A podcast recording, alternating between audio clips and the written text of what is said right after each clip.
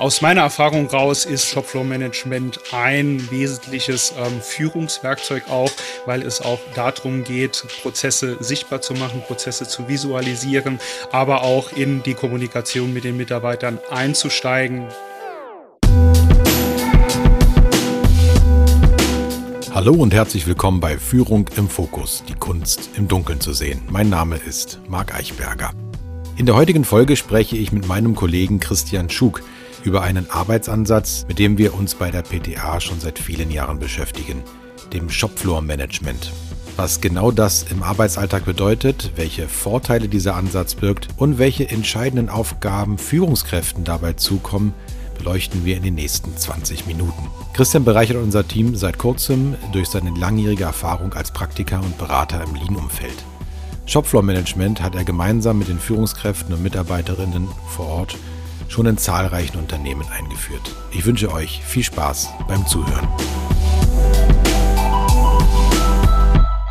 Christian Schuck heute bei mir zu Gast. Ich freue mich sehr. Schön, dass du da bist. Hi, grüß dich. Hallo Marc, grüß dich. Moin. Ja, neuer Kollege ist bei uns im Team, da freue ich mich sehr drüber und vor allem, weil du Profi im Bereich Lean und Shopfloor Management bist. Und darum geht es heute, Shopfloor Management zwischen Methode und Führungsaufgabe. Nun ist aber heutzutage alles agil. Braucht Lean oder Shopfloor Management da auch einen Wandel? Ich denke, das ist eine sehr gute Frage. Aus meiner Sicht, glaube ich, brauchst diesen Wandel nicht, weil auch das, was wir aus dem klassischen Shopfloor-Management kennen, ähm, auch ähm, die Methode und die Herangehensweise, die komplette Struktur auch heute immer noch ähm, Anklang findet, weil es letztendlich ähm, ganz klar darum geht, ähm, mithilfe des Shopfloor-Managements Prozesse zu steuern, Prozesse zu optimieren und natürlich auch heute haben wir immer noch Prozesse, auch im agilen Zeitalter. Ja, nun werden viele das äh, hier angeschaltet haben und hören unseren Podcast, weil sie als Führungskraft Shopfloor Management kennen und beherrschen. Manche sind aber auch einfach so interessiert, was hat das damit eigentlich auf sich? Kannst du vielleicht noch mal in ein paar Sätzen sagen, was ist eigentlich Shopfloor Management? Naja, Shopfloor-Management besteht aus mehreren Elementen und vielleicht auch gerade für die Führungskräfte, die sich jetzt gerade neu damit befassen. Ähm, aus meiner Erfahrung raus ist das Thema Shopfloor-Management ein wesentliches ähm, Führungswerkzeug auch, weil letztendlich im Shopfloor-Management es auch darum geht, Prozesse sichtbar zu machen, Prozesse zu visualisieren, mhm. aber auch in die Kommunikation mit den Mitarbeitern einzusteigen, mit den Mitarbeitern sich über Prozesse zu unterhalten und letztendlich letztendlich mit Mitarbeitern auch zu schauen, okay, wie gut funktioniert ein Prozess, gibt es Abweichungen in dem Prozess und inwieweit ähm, können diese Abweichungen auch optimiert werden. Mhm. Und Shopfloor Management hängt ja nur mit Lean zusammen. In welcher Art und Weise lässt sich diese Verknüpfung nochmal in wenigen Sätzen darstellen? Ich glaube, eines der wesentlichen Verbindungselemente zum klassischen Lean-Management ist, in, dass im Shopfloor-Management ähm, auch mithilfe des PDCAs oder auch anderen Problemlösungstools letztendlich die Abweichungen, die erkannt werden, die kommuniziert und besprochen werden, genau mit diesen Tools auch letztendlich nachhaltig optimiert werden und mit den Mitarbeitern gemeinsam auch Lösungsmöglichkeiten erarbeitet werden was sind die wesentlichen Herausforderungen im Lean und im Shopfloor-Management? Welche speziellen Herausforderungen gilt es als Führungskraft auch anzugehen, zu erkennen, zu meistern? Aus meiner Erfahrung her ist es, glaube ich, für Führungskräfte ganz, ganz wichtig, aufmerksam zuzuhören. Das heißt, ähm, zu hören, was ist jetzt das Problem von den Mitarbeitern, woher kommt dieses Problem, was sind letztendlich auch ähm, ja die Dinge, die die Mitarbeiter bewegen. Dazu kann die Führungskräfte oder die Führungskraft an der Stelle auch hilfreiche Fragen stellen. Und ganz, ganz wichtig ist es dann auch, wenn man in den Dialog mit den Mitarbeitern kommt, auch konstruktives und klares Feedback auch an den Mitarbeitern Mitarbeitern zu geben. Das heißt, auch wenn mal Dinge nicht umgesetzt werden oder auch Verbesserungsideen so nicht realisiert werden, letztendlich den Mitarbeitern auch wieder ein Feedback zu geben, warum ähm, kann das jetzt gerade an der Stelle nicht umgesetzt werden oder ähm, was ist jetzt letztendlich auch das Hindernis ähm, darin, dass ähm, Themen auch mal nicht umgesetzt werden können. Mhm, mh. Ist es denn Aufgabe der Führungskraft, so ein Shopfloor-Gespräch am Bord auch zu moderieren, beispielsweise mit hilfreichen Fragen? Oder könnte das auch jemand anders machen? Also aus meiner Erfahrung ist es immer sehr sinnvoll, wenn das auch die direkte Führungskraft macht, also ganz klassisch in einem produzierenden Umfeld der Meister oder der Teamleiter das auch mit seinen Mitarbeitern macht. Es gibt natürlich aber auch die Variante, dass man ähm, Moderatoren bestimmt oder auch ein rollierendes System ähm, versucht ähm, zu installieren. Aber aus meiner Sicht oder auch aus meiner Erfahrung ist es immer sehr, sehr zielführend, wenn das die Führungskraft macht, um letztendlich auch den nötigen Kontakt oder auch die nötige Kommunikation mit den Mitarbeitern auch zu bekommen. Mhm. Dann wird die ein oder andere gestandene Führungskraft oder vielleicht auch Meister sagen, ähm, ist super, dass ihr da die ein oder anderen Anglizismen habt. Aber ich rede ja sowieso mit meinen Leuten. Ist ja nicht so, dass wir die ganze Zeit stumm äh, nebeneinander herarbeiten. Wozu brauche ich denn Shopfloor-Management? Also welchen Vorteil bietet das wirklich, dieses Konzept Shopfloor-Management auch zu etablieren im Alltag? Gut, der wesentliche Vorteil besteht darin, dass man auch mit den Mitarbeitern gemeinsam eine feste Routine auch implementiert, ähm, sei es zu Schichtbeginn, sei es aber auch, wenn ähm, sich irgendwie im Laufe des Tages ähm, spezielle Probleme nochmal ergeben oder es auf ähm, Produkte oder neue Produkte umgestellt wird. Das heißt, dass man auch mit ähm, so einer sogenannten Shopfloor-Tafel oder mit dem Teamboard ein wesentliches Kommunikationsinstrument hat, wo auch die wesentlichen Parameter über den Prozess visualisiert visualisiert werden, die Mitarbeiter das auch sehr, sehr gut und einfach nachvollziehen können und die Führungskraft anhand ähm, dieser festgelegten Parameter oder anhand dieser festgelegten Visualisierung den Mitarbeitern auch immer wieder das Feedback gibt, wie ist gerade die Performance in dem Prozess, wie gut läuft der Prozess und wo gibt es eventuell auch nochmal ähm, Dinge, die optimiert oder auch angepasst werden müssen, um auch dort kurzzyklisch relativ schnell auch in den Prozess eingreifen zu können. Welche Eigenschaften müssen denn diese Kennzahlen haben? Also ich stelle mir vor, da stehen Produktionsmitarbeiter vor einem Board und manche Zahlen sind dann grün und manche mögen dann rot sein. Ähm, interessiert die das wirklich?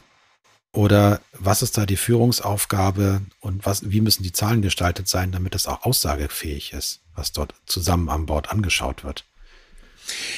Das ist eine gute Frage und das ist auch was, was wesentlich in die Vorbereitung auch des Shopfloor-Managements reinfällt, dass man genau mit den Mitarbeitern auch mal diskutiert ähm, oder auch als Führungskraft überlegt, wie kann ich den eigenen Prozess überhaupt messbar machen. Meistens liegt dort auch schon ähm, die größte Herausforderung drin, dass Prozesse per se ja getrackt werden, aber dass es vielleicht auch gar nicht so die richtige Kennzahl ist, die die Mitarbeiter beeinflussen können, weil letztendlich die Kennzahl, die auf dem Board steht, müssen die Mitarbeiter Mitarbeiter sich mit identifizieren können.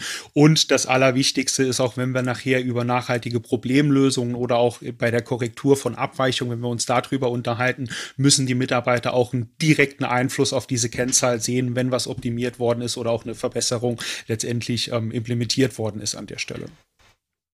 Nochmal ganz konkret zum Führen als Führungskraft. Was ist die größte Herausforderung als Führungskraft im Shopfloor-Management? Wer sich darauf einlässt und auf die Vorteile werden wir gleich nochmal genau eingehen. Das lohnt sich, das kann ich so schon mal vorweg sagen. Aber was wäre der Preis, um Shopfloor Management wirklich erfolgreich einzuführen? Was muss derjenige tun oder diejenige? Aus meiner Sicht und auch aus vielen Gesprächen mit den Führungskräften ist oft so dieser Faktor Zeit eines der wesentlichen Elemente. Das heißt, die Führungskraft oder als Führungskraft muss ich mir an der Stelle auch bewusst sein, dass wenn ich solche Routinen, solche Kommunikationsroutinen auch mit meinen Mitarbeitern ins Leben rufe, dass das letztendlich auch was in meiner eigenen persönlichen Tagesagenda sein sollte. Ähm, ja, was fix ist. Das heißt, ähm, da kann auch ähm, zur Not mal ein Zug drüber fahren, aber ich muss immer präsent sein, weil das ist auch oft, was wir dann ähm, in Organisationen feststellen oder was auch gerade in der Startphase ein großer Fehler auch ähm, ist, dass es ähm, am Anfang die Führungskraft regelmäßig dabei ist, aber dass dann über die Zeit die Präsenz dann halt auch abnimmt. Und das ist natürlich was, ähm, was die Mitarbeiter dann auch sofort merken. Und ähm, ja, letztendlich ist dann aber auch die Führungsverantwortung der Führungskraft dort ähm, für die richtige Konditionierung auch zu sorgen. Das heißt, letztendlich auch den Mitarbeitern immer wieder klar zu machen, wie wichtig das das ist und diese Wichtigkeit kann ich als Führungskraft allein schon durch meine Präsenz vor Ort auch immer wieder zeigen an der Stelle. Ja. Wo die Aufmerksamkeit hingeht, fließt auch die Energie hin. Also Präsenz vor Ort, vielleicht die passenden Fragen stellen das, und immer wieder zum Thema machen. Ne? Ich hatte schon angedeutet, wir machen ja Shopfloor Management bei der PTA schon sehr lange und führen das ein. Und das machen wir nicht ohne Grund. Welchen Vorteil haben denn die Führungskräfte selber aus dem Shopfloor-Management nach deiner Meinung? Aus meiner Meinung von mein, oder aus meiner Meinung raus, ähm, glaube ich auf jeden Fall die ähm, direkte Kommunikation auch mit den Mitarbeitern, die schnelle Rückmeldemöglichkeiten an den an die Mitarbeiter, letztendlich aber auch eine visuelle Darstellung über den aktuellen Prozessverlauf weil letztendlich das Shopfloor Management auch die Möglichkeit bietet, einmal zu schauen, okay, wie ist ähm, in einem Beispiel der Vortag gelaufen, aber dann halt auch mit den Mitarbeitern gemeinsam zu schauen, okay, welche ähm, Erkenntnisse haben wir aus dem Vortag, welche möglichen Probleme oder Hindernisse können uns jetzt auch für die Folgeschicht ähm, Probleme bereiten, um auch frühzeitig dort ähm, eingreifen zu können, agieren zu können und den Mitarbeiter oder die Mitarbeiter oder auch die eigenen Teams letztendlich auf mögliche Problemstellungen auch hinzuweisen. Und aus der Erfahrung raus reduziert das auch oft ein Stück weit ähm, den äh, oder das Thema Troubleshooting Troubleshooting oder auch Firefighting, weil ich letztendlich schon meinen Mitarbeitern einen gewissen Forecast gebe, was wird heute passieren, was wird heute in der Schicht auf sie zukommen und welchen Einfluss wird es auch zum, eventuell auch auf die Prozesse auch an der Stelle haben. Mhm. Das heißt nochmal ganz plakativ, wir reden ja nicht nur über den letzten Tag und den Folgetag, sondern auch über übergeordnete Prozesse, richtig? Und inwiefern wird diese dauerhafte Prozessoptimierung ähm, in Shopfloor-Management eingebunden? Läuft das im selben Moment ab oder macht man das zu anderen Zeiten? Wie kann man sich das ganz plakativ vorstellen, auch für die Führungskräfte, die jetzt da nicht so viel Routine drin haben? Wie läuft so ein Shopfloor-Gespräch eigentlich ab? Also grundlegend wäre so aus meiner Erfahrung raus immer so drei bis vier Prozess-KPIs mal zu definieren. Und das haben wir uns ja auch gerade eben schon mal drüber unterhalten. Und dann regelmäßig auch ähm, in den Meetings zu schauen, okay, wie ist jetzt die aktuelle Performance, wie ist jetzt die aktuelle Qualität? Und immer dann, wenn wir feststellen, wir haben jetzt eine aktuelle Abweichung, sei es im Thema Qualität, sei es im Thema aber auch ähm, Prozessperformance, dann wiederum ähm, gemeinsam mit den Mitarbeitern zu überlegen, okay, was ist jetzt der Grund dieser Abweichung, um dann letztendlich auch zu überlegen, was können jetzt daraus mögliche Verbesserungsideen auch resultieren. Da gibt es unterschiedlichste Möglichkeiten, dass ich das über ein ähm, Problem Kanban dann auch versuche mit ähm, ja, Verantwortlichkeiten letztendlich die Verbesserung dann auch ähm, auf Tagesebene umzusetzen oder dass man aber auch überlegt oder vielleicht aber auch zu der Erkenntnis kommt, im dem Beispiel, wenn der Teamleiter das mit seinem Team macht, dass vielleicht aber auch in dem Team Team oder aktuell in dem Tag auch gar nicht die nötigen Ressourcen auch da sind, um dieses Thema oder diese Problemstellung zu bearbeiten, dass man dann auch ähm, ja in diesem Meeting relativ schnell die Entscheidung auch trifft, das muss vielleicht vorher ähm, oder das muss dementsprechend auch noch mal in eine andere Führungsebene hoch eskaliert werden. Das heißt, dass man dann auch mit dem Team die Entscheidung trifft, okay, das Problem ist aufgetreten, wir können das heute aber dann auch in unserem Daily Business nicht lösen und müssen das eventuell auch andere andere Abteilungen oder oder andere, andere Führungsebene auch weitergeben. Ja. Ja, es muss eine schnelle Entscheidung her, denn es gilt ja, dass die Produktion weiterläuft. Also Hauptsache, es geht schnell weiter, das Tagesgeschäft geht schnell weiter und trotzdem kann man dann ähm, in eine Systematik verfallen, die heißt die John Wayne-Systematik. Kannst du dazu was sagen? Du hattest schon gesagt, Troubleshooting, wir reden schon über Schießen wie John Wayne. Was steckt dahinter? was steckt dahinter? Ähm, das ist immer ganz gern ähm, so eine Analogie, die ich auch ähm, in Trainings verwende. Ich weiß gar nicht mehr, vor vielen, vielen Jahren habe ich das mal von einem ehemaligen Kollegen gehört, ähm, der letztendlich dann auch ähm, ja eine Systematik mit dieser John Wayne Methode beschreibt, die man auch sehr, sehr oft in Unternehmen feststellt. Ein Problem tritt auf und ähm, ja, man versucht sehr, sehr schnell irgendwelche Gegenmaßnahmen einzuleiten, wie du es gerade eben auch schon gesagt hast. Hauptsache der Prozess läuft läuft in irgendeiner Art und Weise weiter. Und letztendlich der wesentliche Nachteil an dieser John Wayne-Methode ist aber, dass sehr, sehr oft auch nur Symptome bekämpft werden an dieser Stelle. Das heißt, ähm, ja, man klebt irgendwo nur Pflaster. Hat man bei einem Kunden, der hat so schön als Tape Engineering ähm, bezeichnet, dass irgendwie immer nur Panzertape ähm, geklebt wird. Und der Nachteil oder der wesentliche Nachteil an dieser Symptombekämpfung ist, ähm, A, dass dieses Klebeband, bleiben wir mal mit der Analogie, Tape Engineering, dass dieses Klebeband wieder abgehen wird. Und das zeigt aber auch einfach, ähm, die Erfahrung, dass wenn ähm, wir nur Symptome von Problemen ähm, bekämpfen, die Probleme immer wieder kommen und letztendlich, ähm, das ist der Nachteil an dieser Methode, auch diese Probleme ähm, ja sich potenzieren und in ihrer Ausprägung auch immer immer größer werden und das ist auch dann ganz interessant, wenn man sich dann mal mit Führungskräften vor Ort unterhält. Die Probleme, die so im Daily Business dann auch identifiziert werden, sind meistens auch gar keine neuen Probleme, sondern einfach nur Probleme, wo man sich vorher keine keine richtige Zeit genommen hat, ähm, mit den Mitarbeitern mal darüber zu sprechen, was mögliche Ursachen sein können, man einfach nur Symptombekämpfung gemacht hat und letztendlich die Probleme auch immer wieder auftreten. Und da bietet einfach ähm, das Thema Shopflow Management den großen Vorteil, dass ich es tagesaktuell mir anschauen kann, tagesaktuell die Entscheidung treffen kann, können wir jetzt überhaupt, haben wir die Möglichkeit, auch im Team an der Grundursache heute zu arbeiten, können wir die heute abstellen oder muss es in einem vordefinierten Eskalationsmodell in eine andere ähm, Hierarchieebene transformiert wer, ähm, transportiert werden hm. oder muss man vielleicht sogar eine andere Abteilung auch damit beauftragen? Okay, aber die Ursachenforschung gilt es nicht abzubrechen, sondern weiter zu betreiben. Habe ich so richtig verstanden. Ja. Ja, in, in meinen Trainings vergleiche ich das immer ein bisschen äh, weniger martialisch äh, mit Hühner fangen und Zäune bauen. Und äh, wenn ich so damit beschäftigt bin, die ganze Zeit Hühner zu fangen oder äh, im Tape zu kleben, dann habe ich gar keine Zeit zum Zäune bauen. Und trotzdem muss ich das mal tun, weil ich sonst gar nicht aufhöre mit Hühner fangen. Und dazu muss ich natürlich auch bereit sein, eine Investition zu geben. Und die Investition ist genau das, was du eingangs schon sagtest, das ist Zeit. Das heißt, man muss von vornherein wissen, dass ein gewisser Zeitpuffer da sein muss, um kontinuierlichen Verbesserungsprozess zu betreiben. So verstehe ich das zumindest. Wie sind da deine Erfahrungen?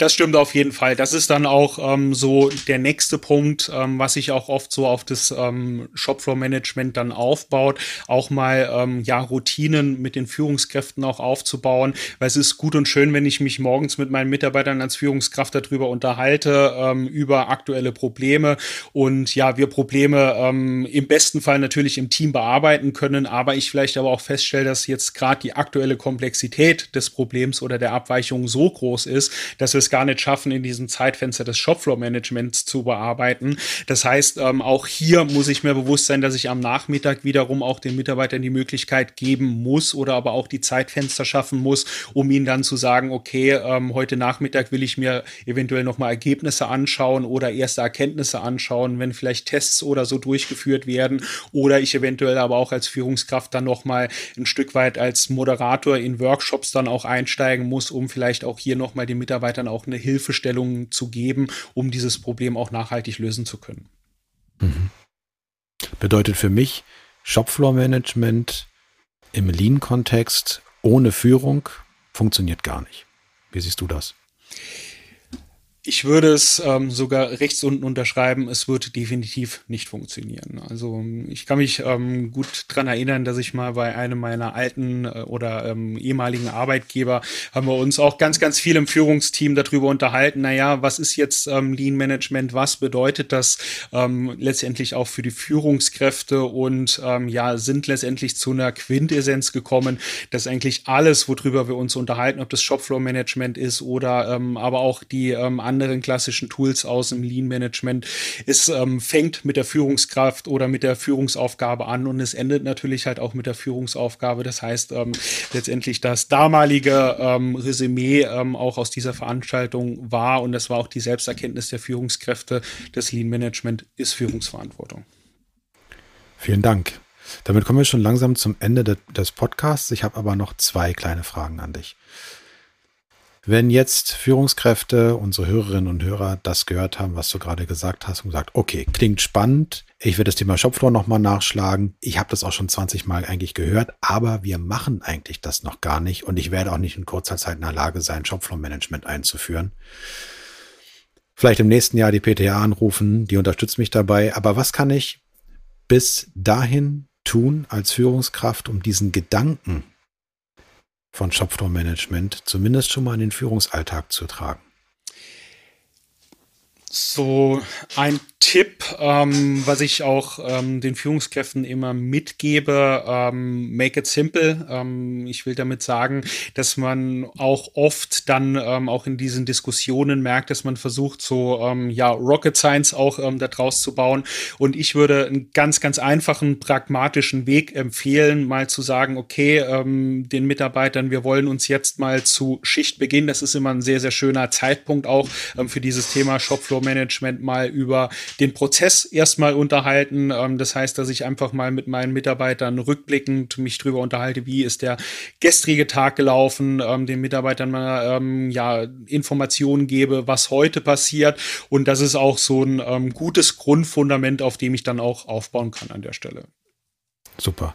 Also nicht nur über das Was des Alltags sprechen, sondern sich mal Zeit und Raum nehmen für das Wie des Alltags, also unseren Prozess.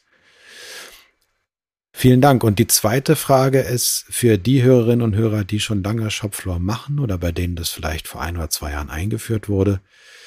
Es gibt ja so gewisse Wellenbewegungen ähm, in der Beteiligungsintensität bei Shopfloor-Gesprächen über die Zeit. Und manche sagen, Shopfloor ist eine super Sache, gut, dass wir es eingeführt haben, aber ich habe das Gefühl, es schläft so ein bisschen ein.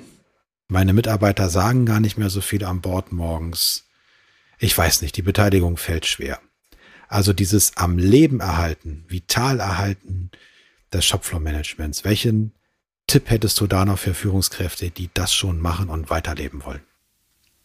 Also ich glaube, dass es ganz wichtig ist, auch in regelmäßigen Abständen abseits des Shopfloor-Managements, auch in eventuell Mitarbeitergesprächen, auch das als Bestandteil zu nehmen, auch immer wieder reinzufragen, wie gut funktioniert das, um ähm, ja letztendlich auch hier einen gewissen Drive auch zu bekommen und auch ähm, die nötige Rückmeldung zu bekommen und dann eventuell auch ähm, dementsprechend das auch dynamisch anzupassen, wenn sich Prozesse verändern, ähm, wenn sich Gegebenheiten verändern, dann auch letztendlich immer wieder auch den Mut oder die Bereitschaft haben, ähm, auch das Shopfloor-Management dementsprechend auch anzupassen.